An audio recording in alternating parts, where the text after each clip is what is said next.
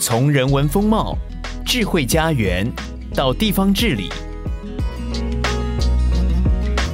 带你探索台湾的城市美学。欢迎收听一号课堂城市学。听众朋友，大家好，我是一号课堂的总编辑李桂芬，也是这集节目的主持人。很高兴在空中和大家相会。今天城市学来到新北市，今天要采访的一个单位呢，是我期待很久的一个单位，就是公务局。为什么呢？公务局其实在我们的生活中，实在是处处都可以感受到它的。努力或者是他的成果哦，小到说，哎，路灯什么时候会亮了？然后那个行道树啊或花啊美不美？其实都是我们公务局在为我们照顾这些生活。今天我们的贵宾呢是新北市政府公务局詹荣峰局长，局长你好。哎，主持人好，好，我们一号课堂的听众朋友大家好。局长呢，他的经验非常丰富哦。哎，局长，你可不可以先跟我们聊一下您的整个经验？哎，是的，哎，我是一个标准的工程人了哈。前面五年是在荣工处，早期的是算是算退普会。然后到后来就加入台北的一个捷运的一个行列，在台北捷运局待了二十几年，主要的建设就是台北的，包括新店线、新庄线，好，包括我们现在所在的松江路、民生东西路一带，哈，一直到东门站，然后再来是后来的新一线，哇，等等这些的一个大型捷运，大家早期参与了好好几条。那捷运参与完毕以后，再来就新北市升格以后，就到新北市服务。那到新北市服务就是另外一个不同的一个工作，就是公务局。那在台北捷运局是比较专业，就专门以这个工程哎的专业客服为主。那到新北公务局，大家除了铺桥造路之外，既有的人行道的维护、路平灯亮、水沟通这些都要管。那大概包括一般民间的建筑物的新建、公共建筑的新建、民间建筑的新建跟管理，好，这个都要我们都要负责。甚至包括违章建筑的拆除啊，也是公务局的负责的范围。哇，真的是这个市容都决定在你们手上。局长，我这样听下来，你看，我们都知道荣工处出来的都是一个硬汉吼。然后那时候台北市捷运它是一起开通，其实是一个非常非常大的挑战，是没错。然后你到新北又是处理一个很复杂的各种的那种公务，所以你在这个整个我们说市政建设上面，其实真的是非常非常的熟悉。那我也想请教说，呃，像现在。整个世界或者是很多国家，它在那个市政建设上面，它的方向都在改变。比如说在欧美啦，哈或日本，我们都会看到说，他们尤其在道路上面，他们都开始把呃给行车的路面减少，然后拨给行人，拨给脚踏车。你怎么看这个世界的趋势？对，诶，世界这个趋势跟从台北一直发展到新北，刚才讲的公职生涯三十几年，大概可以看得出来。早期我们在台北捷运，刚才讲的。那时候是属于六线起发了哈，后来又再加两线。那八十几年代的时候，我们做那个六线起发的时候，哇，被骂惨了，因为那个时候大家就所有的路面交通就已经是以车为主。嗯，那捷运没有做以前，其实交通就已经很塞。捷运做的时间哇更塞。嗯，那所以那时候八十几年开始做的时候，其实的确是最痛苦的时候。那时候我就记得，你如果去做捷运车，人家听到你捷运局的，还就会骂你啊，你在做捷运的时候把交通搞得乱七八糟。可是事实上。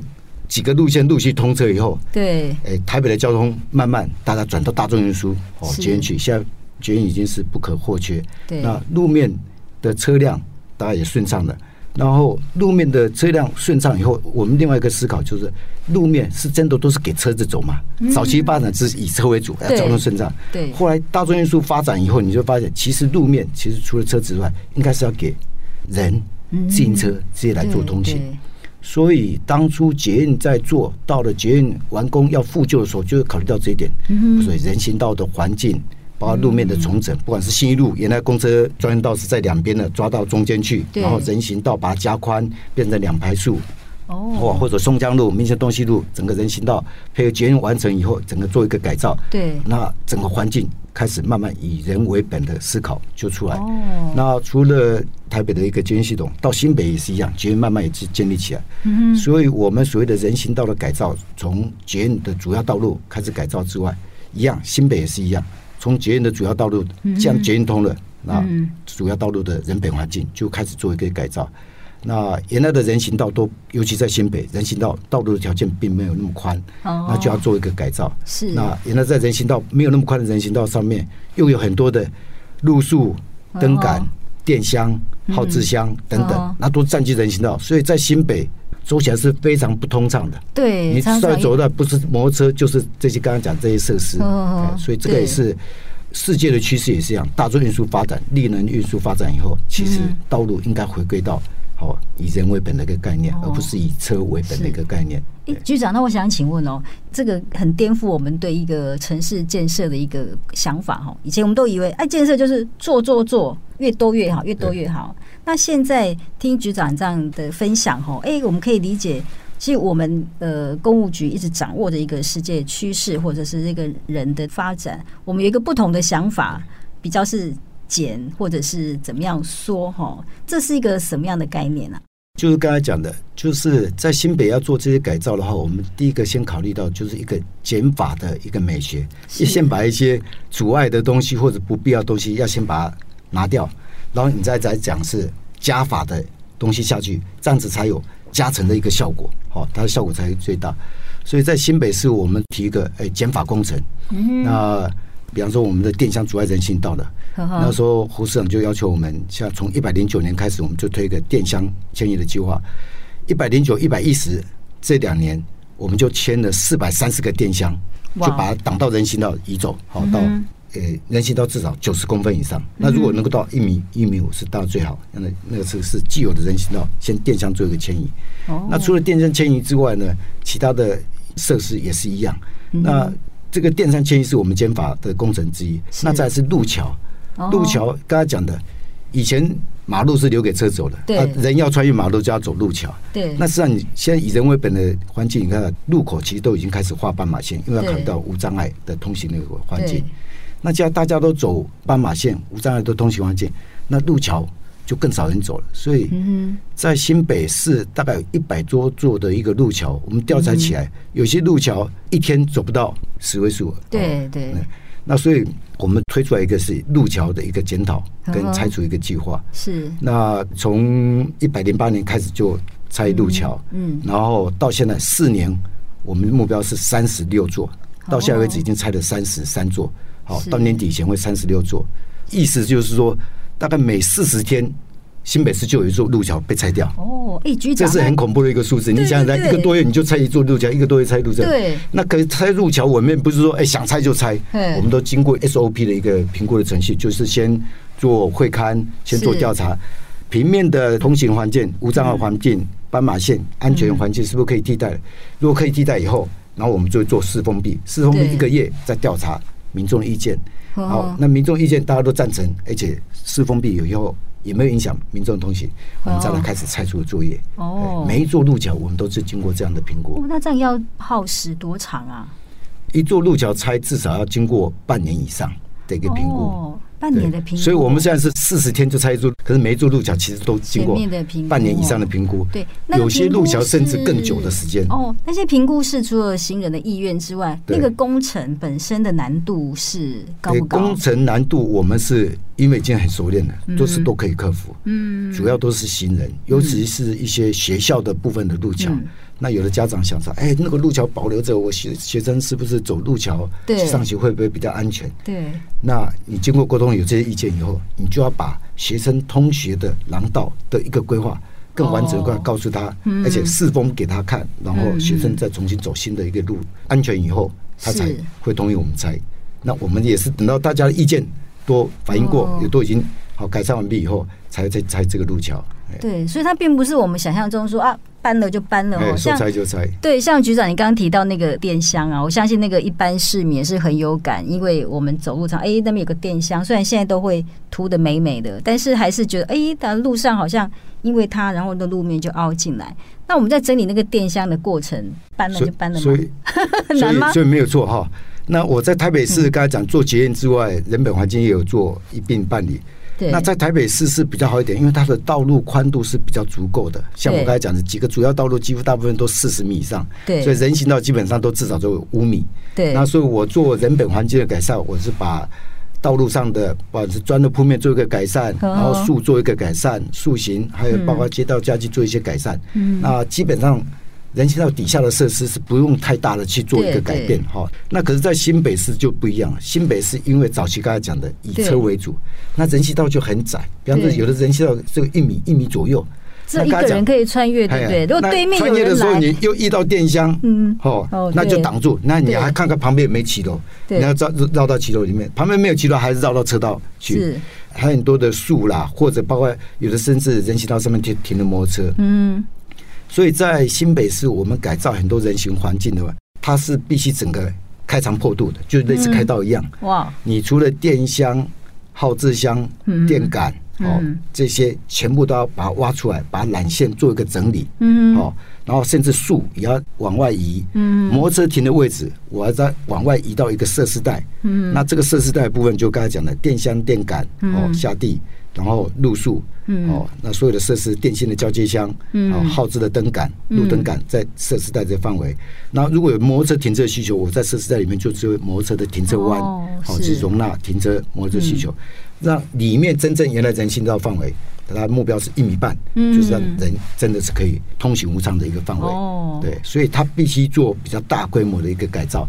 那增加的路宽的部分，其实就是把原来的车道，原来的车道可能是车子通行，嗯、还有摩托车诶跟汽车的停车位，我们就把它做一个检讨。摩托车就移到设施带里面去，汽车没有多的位置，就汽车就应该纳到地下的一个停车场。对，所以在。新北市很多建筑物，包括学校的改建里面，还有公共建筑物的活动中心的改建里面，我们都把地下停车场纳入考虑。哦，所以像我们新北市，我们现在在做的，不管是公共建筑的改建的话，地下停车场都是也会纳入优先。哦，那就希望车子就是应该停停在地下停停车场，马路就是应该提供给人走或者给必要的车子走。对，那这样人行道才有办法加宽。对，路边停车是因为早年几十年前台湾车子还不多的时候可以这样子哈。那现在整个那个交通发达，那种流畅度啊，其实应该要有新的考量，就是要到那个地下停车场哦。对，局长，你提到那个学校附近，我相信很多那个家长啊，他都会就是说，平常早上孩子上学，傍晚放学，大家都会很。关注那个孩子那个上下学的安全，尤其接送哈。对呀，有些学生有的是通行哈，自己小朋友自己走。是。那所以我们刚才讲的人本环境改造，我们除了从主要干道开始推动之外，那一样学校附近，因为家长还有学生上下学走动的非常多。对呀。所以我们就推一个通学廊道计划。我们的人本环境改造里面，我们尽量如果有学校学生多的多一些学校，我们尽量纳入优先考虑。嗯。那所以像。学校的通学道道四周围的那个人本环境改造，我们从第一年的十一座到现在每一年至少十座到十五座之间。嗯，那这四年呢，到现在为止，侯市长上任以来到现在只快四年的时间，我们已经完成五十座。哇！然后到年底以前还有另外五座会完成。那意思说四年我们会完成五十五座的一个通学廊道的一个改善。哇，这个通学廊道完成，应该那个学校啊，家长都。都很开心吧？对，没错。Uh. 那通学廊道改造就是除了我们刚才讲这些电箱这些迁移之外，对。那有一些电箱我们就移到跟学校的围墙，跟学校沟通，围墙围是把它打开。以前的早期围墙比较高或者比较封闭式的，对打开比较通透式的，然后让校园跟外面的视觉比较可以一个串联。对。然后再来就是那个围墙容许的话，我们就请围墙能够尽量退缩。嗯。然后，然后这个诶、欸、透明化。然后让人行道也比较宽，然后让学生上下学跟接送的一个区域也对环境也比较好。嗯，哎，局长，那像围墙围墙的那个退缩或者是矮化哈，或者是说有些把那个学校的那个下面，比如做停车场，呃，会不会有些学校或家长担心那个学生的安全啊？就外面的人很容易可以进入的话。基本上我们现在虽然是比较通透性，可是上面大家基本上上面还是会有格栅，嗯，或者有的是用绿篱，哦，那除了格栅绿篱之外，现在学校很多我们只有电子围篱，嗯的一个设置，嗯，所以目前我们改造那么多学校，这样看起来这还不至于有安全的问题，对，哦，那我们除了刚才讲的围墙改造之外，大部分我们配合学校的改造，连校门口的一个环境。整个校门口的景观也都是重新会做一个改造，哦，是怎么样改造的方向？那校门的环境，像我们最近改造的中校国中，嗯，就是把学校的一个特色 logo 就会放上去，哦，校门的意象也会凸显出学校的一个一个特色。哦，对，所以我们不只是做路，哎，连那个美学哈，或者是那个那个流畅度，我们都要思考在里面，是都要都要一起考量。这个就是通学廊道跟一般人本环境比较不一样的地方，是还开始考虑到学校。整体的意向跟美学，跟学校跟外界的一个隔阂的一个打破，哈，那这个是一个改造非常大的一个重点。对，这个对孩子来讲，他呃，除了我们说那个上下学安全之外，我觉得他走在一个很宽、很容易进出的地方，还有一个美美的环境，其实都是从小在培养他们一个生活美感，还有那种。自己被被尊重的那种那种人文的一种想法哈。对，从学校的环境，他就可以感受到，哎，这个人本环境的一个重要。我们最近刚改造完成的一个是板桥的中校国中，嗯，那整个中校国中四周的人行环境都被我们改造完毕，嗯，那附近的居民就很高兴了。他在运动也不用进到学校的操场里面，学校周边一整圈，重庆路、成都路、校前街，整个四圈我们全部改造，所以变成一整圈。我们在改造的围墙上面还标里程，意思说你绕着学校这样子跑，你今天可以走了多少距离？哇，等于一个运动场的概念。这是中校国中，然后甚至刚才讲的校门口的公车候车站呢，我们也做成一个书本的意象。哇，哦，很有趣哦。那个校门口的转角还有休憩的座椅。可以坐着休息，你走一走还可以坐着休息，所以整个通学廊道已经变成一个休闲活动的一个场地。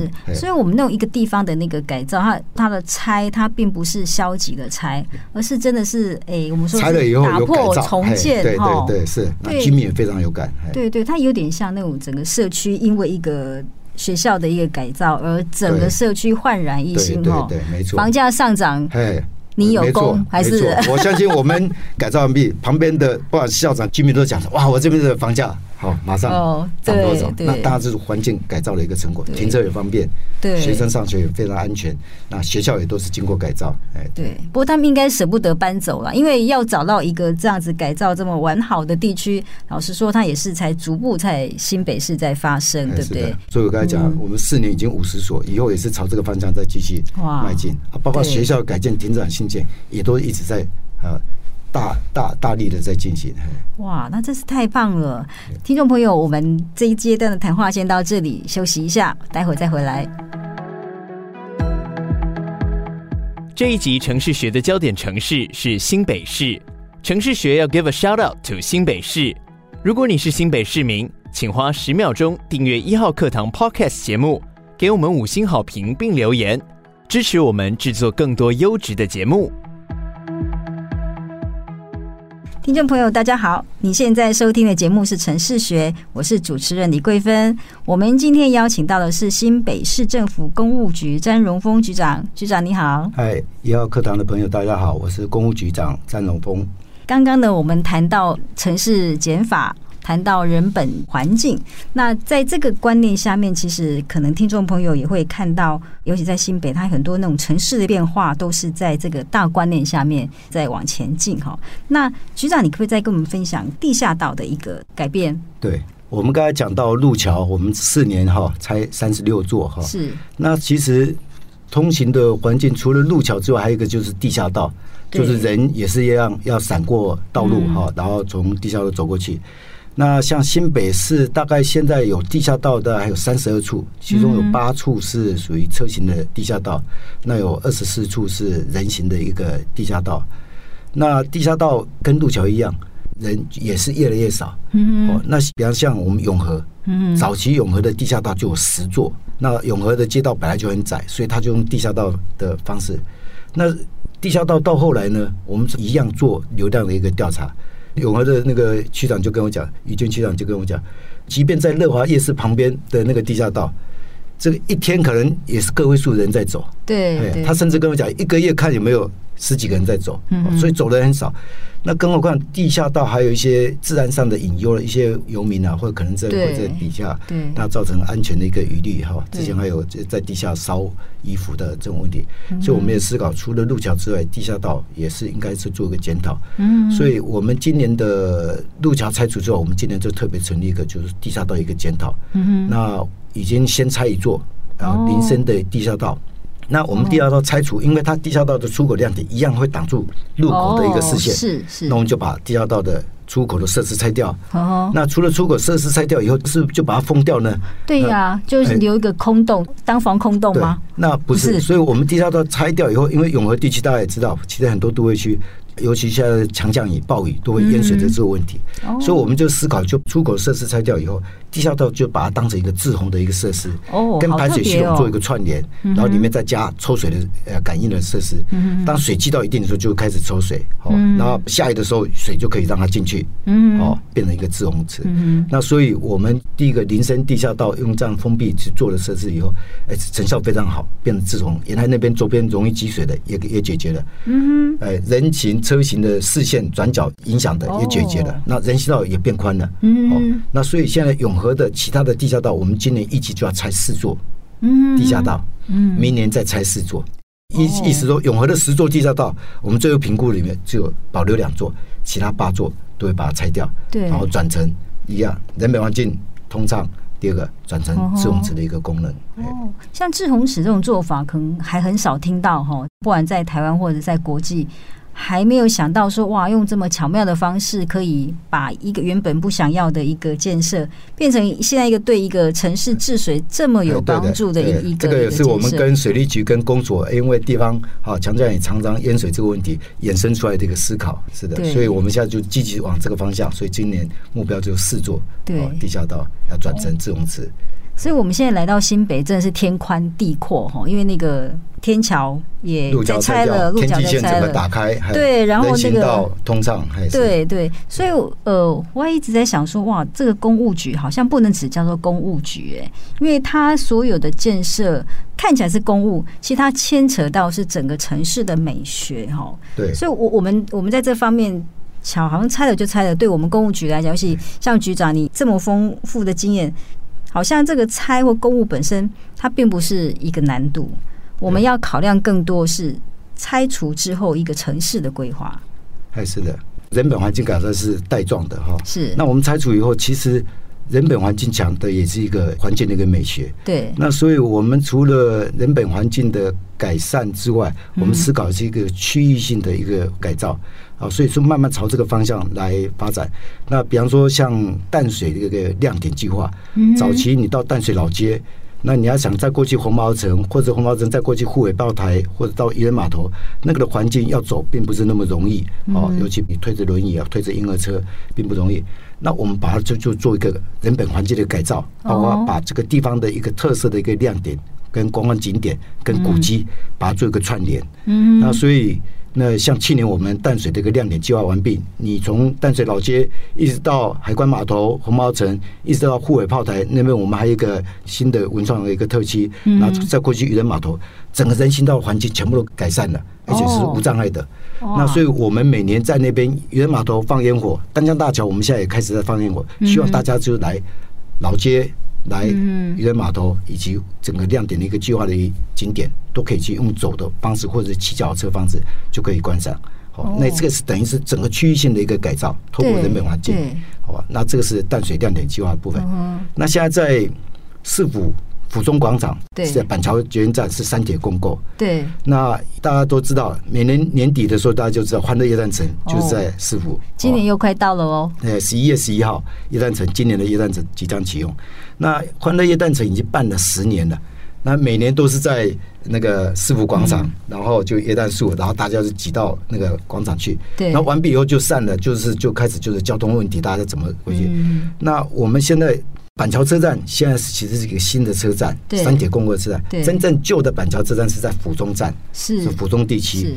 那府中地区的才是真正老板桥的一个发源地，包括开始的林家花园、那慈惠宫、接云寺，好以及原来的火车站的前站、后站的一个区域，包括一些特色的商店、特色的美食，其实都在那边。生活那大家都到板桥站，而没有到府中站，其实是可惜啦。哦，那个两个站之间其实是有差一公里，所以今年我们就刚才讲的人本环境改造，我们就是把这两个站之间把它做一个串联。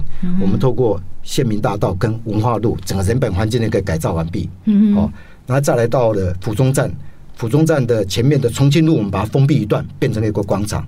以前的后站的区域变成一个广场。那前站的区域，原来出口府中站二三号出口是考虑是给公车去做一个回转使用的那个区域，就是分局前面，我们把那个公车路线把它做一个调整。嗯把那个区域整个把它封闭起来，变成一个新的府中广场。所以府中站那个区域就只能以前的旧火车站的站前跟站后就各有一个广场，可以跳广场。它这两个广场目前透过呃那个人行环境的一个串联，跟游龙路桥一个串联，那就是变个新的一个广场一个区域，就跟西门町哦或者美国的时代广场一样。哇！那那个广场再走过去，我们北门路、文化路那边的人行环境也是改造完毕，过去到林家花园，那是整个。府中站的前后广场，加到林家花园到慈惠宫，整个变成一个更大的区域，代表板桥历史文化跟美食传统商街的一个区域。把欢乐耶诞城一公里区域拉到这里，这个才有意义。嗯，对对。所以我今年的耶诞城跟前十年的耶诞城会不一样的，就是我透过人本环境这个区域性的改造，我把它串联在一起，我们叫双轴山广场。哦，新的府中广场，对，哦，原来的市民广场，原来的战前广场，把它全部串起来。对，而且有不同的生活机能，哎，对，局长，我听你这样讲，就想说，哇，好像如果要去新北，因为现在年轻人或者说我们都很流行一个一日小旅行、半日小旅行。你这样一讲，好像就是好多个半日，哎，对，你到耶诞城，你可能从白天就可以开始来，然后到府中站、到林家花园、到这个广场去体会，然后再晚上再到耶诞城去看。对，造福的不是只有新北市民，所以最近有一个新闻说，哎，今年的叶诞城好像要花比较多钱的布置，是不是为了宣传这个？其实不是，因为我们今年叶诞城的范围拉得非常大，对，从。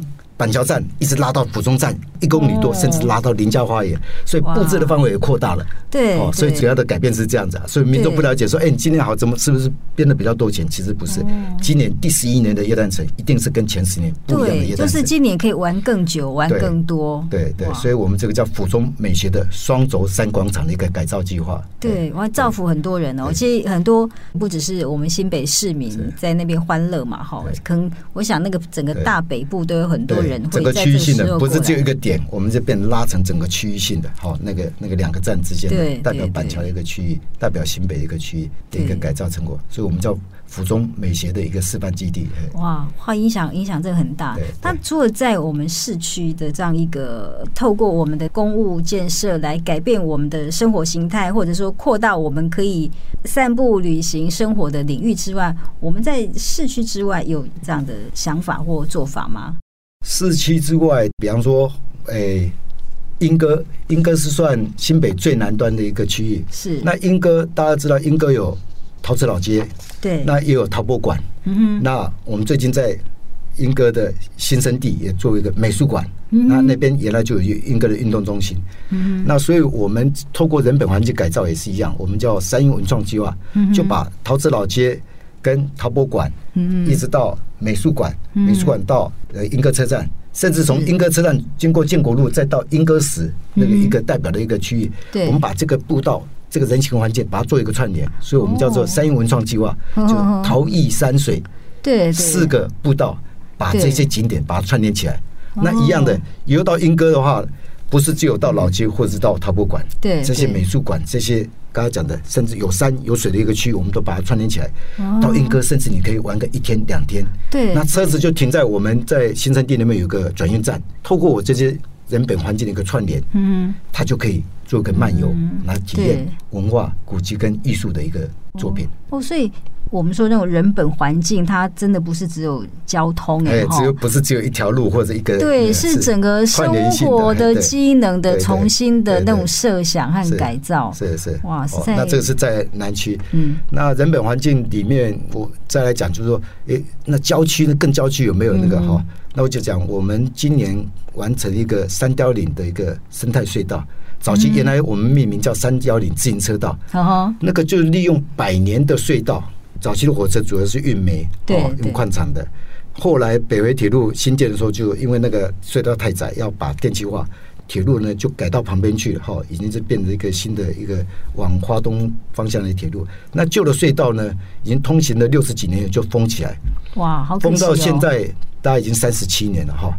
那为什么三十七年？我记得我加入荣工处的时候，我做工程嘛。到花莲去做隧道的时候，那时候我的师傅就把这边完成过去。那他们觉得把做新的隧道起来，把这个旧的隧道封起来。没想到我加入工程界三十七年之后，我的另外一个任务就把这个三十七年的隧道把它打开，哇！看看我们这次隧道工程师，看看百年前的隧道工程师怎么做这个隧道，而且百年前这个隧道竟然都还是保留着，结构都没有问题。哇！所以我们就把这个百年的隧道。自己是一个隧道工程师，我也想百年的隧道的一个工程师，他做的成品，我们先把它展现出来。嗯，那这样子展现出来，就跟我们台湾现在很多的隧道的自行车，就是工程师没有什么做不到，我就打铺面、装灯啊，然后甚至在里面再做结构补强，再做一个衬砌。这个隧道我们不是这样子做，嗯，我们刚才讲的人本环境、环境美学。我们做的考虑的是，我既然是尊重百年前的这个隧道工程师，对，我就要把百年前的隧道的样貌完整的呈现给市民跟我们全国的民众来来体验。嗯，所以我们这个隧道的这个设施加上去的是用最少的设施。而且设施加上去以后，是让你看得到百年前隧道的样貌，甚至封闭的三十七年隧道样貌。所以它很特别的是说，这个隧道已经封闭了三十七年，很多沙土石已经进去了。对，所以它的隧道里面有一段是积沙的，一段是积土的，一段是积碎石的。嗯那有一段是全部都是水池的，积水的段。那我这个生态的廊道做过去的时候，积沙、积水、积土的，我都让它维持，我不去动它。哦，隧道上方有很多钟乳石啊，因为长期水流已经钟乳石流下来，甚至运煤早期的运煤的煤炭的痕迹，我们全部把它保留，不去动它，我不去钉任何一根钉子，甚至三十七年前留下来的缆线跟钉子，我就都不去动它，我们就完全保留它原貌，我们把。最少的东西加上去，让人可以亲近这个区域。哇！所以它是用钢筋的铺面，一个基座去立上去，不破坏原来的东西。所以你可以看到原始的这里有积沙、积土、积石，甚至有鱼、有虾。哦，隧道顶端有蝙蝠。哇！这些都还在。那这样子的东西反而是最困难的。对，我要把工程做上去很简单，把它改造很简单。可是我们最少的东西。让人家去体验这里的动物、植物，嗯，那更就不容易，嗯。那这个隧道，哦，大概有一段是一千八百多公尺，一段大概一百多公尺，那整个是三公里多，嗯。我们现在已经完成，啊，已经已经开放，哦，正式营业。那民众可以去体验一下，嗯，工程做到最后，一个人本的环境其实就保持原来的一个生态景观。让民众深刻去体会，对，所以我们原来叫自行车道，后来我们改名叫生态隧道，就是希望不是让你骑脚车很快的骑过去，是希望你是用牵引的，甚至用步行的来体验这里哪里有蝙蝠，哪里有鱼，哪里有虾，哪里有水流声，隧道里面水流声，这个水流声已经是流了几十年了，水流到最后都变成不同颜色的钟乳石都有，因为地质不一样，流出来的钟乳石也不一样。让你去体，局长这描绘起来好有画面哦。是，就像你在谈这些，也让我嗯很颠覆一般的对工程的想法哈。我们一般以为，呃，譬如说工程师，他大概它的涵养都会在工程比较理性的上面。可是以你现在这样的角色，其实。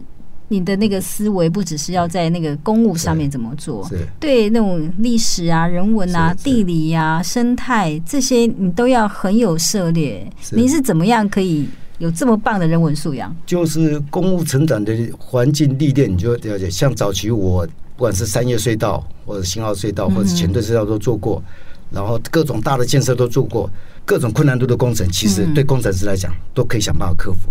可是做到一个境界，也发现你说，其实你越是能够克服，你越要更谦虚。好，人定胜天的那个时代，其实慢慢已经过了。你是可以去做改造的东西，可改造的东西你一定要融合原来的环境，要尊重原来的环境去做改造，才能达到所谓的永续。嗯，所以我们现在做，不管是刚才讲人本环境，还是做几个景点的一个串联，都是让原来的历史古迹。或者特色，把它发挥出来。嗯，哦，一样在刚才讲三角岭隧道以下，原来的生态地质，我们希望让人家看得到。对，哎，所以而不是去强加一些东西，工程的东西。那这个就是工程人做到最后要更谦虚，要更尊重大地、历史文化。对，你刚刚提到那个三凋零，我看你那个眼神真的闪闪发光。我觉得那应该是我们新北市一个很特别，或者说我们在工程隧道建造上面一个很特别的一个。是做做的过程也非常辛苦。嗯、比方说，出了隧道口，在基隆河的上游，在三凋零那边，我们要做一个栈道上来嘛，哈、嗯，也是一样，全部都用钢筋，没有用其他的。可钢筋你要站到两百多公尺的栈道上来，可能你要做一些，如果是早期的话就。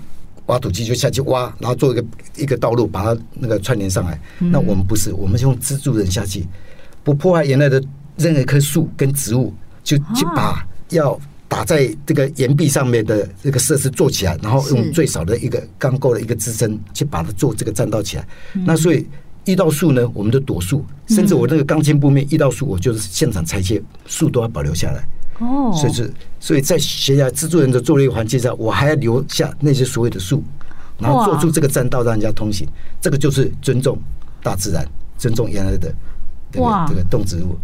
哇！哎，局长，我感觉你脑袋里面有一个那个战略图，哎，就这一片岩壁上面。工程做到最后，你就更哎尊重哎这个大自然环境，哎哇，那这样才才才能够永续共存。你刚刚提到蜘蛛人，那个是什么样的？就是你要到那个山壁里面去做栈道的时候，对，那就是要用人从上面垂吊下去以后，用钻岩机去钻出哇那个固定在地底下的那个盐酸地锚，然后再做一个。支撑挡壁，然后再做我们那个栈道。哇，那那个栈道也是钢筋的一个栈道。那站在钢筋栈道，你可以看到下面就是河谷。哇，这个这个工作很挑战，所以大家可以去体会一下啊。只是说去体验呢，就是要预约。我们有个三到一岭隧道的一个预约网站。哦因为为什么要预约？我们也不希望说。一堆人去，然后很快的开过去，或者骑脚踏车过去，去去去来这边体验啊？怎么保留这些自然生态？怎么工程跟这些环境做结合？对，所以它是有预约制的，赶快上网哦！限制还是对对对。我们一年是限制多少人？呃，每天大概名额是六十到八十个名额。所以现场有导览吗？哎，有，我们有 QR code 可以扫，那现场也有导览的人人员。哦，哇。这个这个一定一定要去哦！刚刚光想象那个蜘蛛人那个艺高人胆大的那种功法，就觉得哇，那那真的是一个偶像，应该是什么？他不是用大型的机器去把它路路挖出来，或者把这个栈道做出来，而是用最少的东西去克服环境困难，啊，保留原来的树木。嗯，这真的叫做一步一脚印呢，吼，在一手一个痕迹这样子，这凿了多少年啊？凿多久？所以这个工程我们做了将近三年。哇，对。我本来还想问说，哎，以前那个我们在做那个建设都是加加加做做做，那现在是拆拆拆减减减，是不是比较好做呢？哈，哎，原来并不是，其实拆和减更难呢。对，是是。那这个就是我们在新北市所谓的人本环境改造的一环。对对，城市美学推广的一环，减法到最后就是加法，加减相乘以后变成乘法，那个效益就放大。哇，是哎，哇，局长讲这句话很棒，对，就当你减到一个程度，它那个加成的效益就看出来。而且我，呃，局长，你今天谈的很多那个建设，我们都可以看到那个效果。譬如说，像通学廊道，它其实是改变了整个那个社区的一个环境，它就是一个很大的惩罚。像那个地下道的封闭也是封了地下道，但是它变成治水的那个一个设施，哇，那也是想象不到一种惩罚的效果。局长，我最后想请教您一个问题，就是我们一般不好意思哦，我就是那个很一般的，有时候我们都会觉得，哎，公务人员他长期在他的工作上面，他应该就是在一个舒适区啦，做他呃原本擅长的工作，很习以为常嘛，哈，人之常情。可是为什么你在公务单位哦，你当公务人员三十几年，你还有这么多突破的想法，这么突破的做法？我想，工程专业到最后就是透过你的专业的支持，就让你有一个改变的一个勇气去执行。是哦，像我们的五谷乐色山，当初我们去拆那些违建或者拆那些这个土资产啊，或者非法的各种设施的时候，好有就这个勇气去去去执行。哦，那有这个勇气的执行完毕以后呢，就考虑到就刚才在进阶到环境的一个一个美化的一个考量，所以。以工程师的观点，就是说，当你在专业的支持的背后，就是做环境美化改造，最后的一个成果，你看得到的成果，这是永续的。那那个的成就感跟使命感，会让你驱动你一直在继续做下去。嗯，对，而且我觉得像我们公务工作，正是一个幕后英雄哈。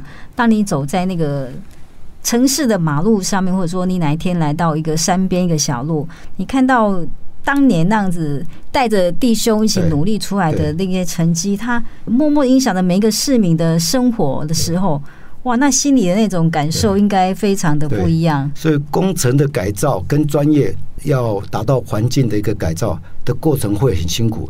那你这些改变，你要勇气去执行。所以我们市长这样的改变的一个勇气。把握当下你可以做的，那以及你专业给你的支持力，就是勇敢承担，是就去做。现在我已经三十几年工程师了，你到后面你越来越有那个活力或者那个干劲，再去做，再去承担更多的东西，再去做更多的改造。因为你前面改造的成果出来以后，你那个成就感跟使命感，哇！所以改变本身也是会带来乘法效益的。对。谢谢局长，你今天把这个加成的正向力量带给我们。谢谢局长今天这么精彩的分享。谢谢主持人，谢谢。谢谢听众朋友的收听，城市学，我们下次见。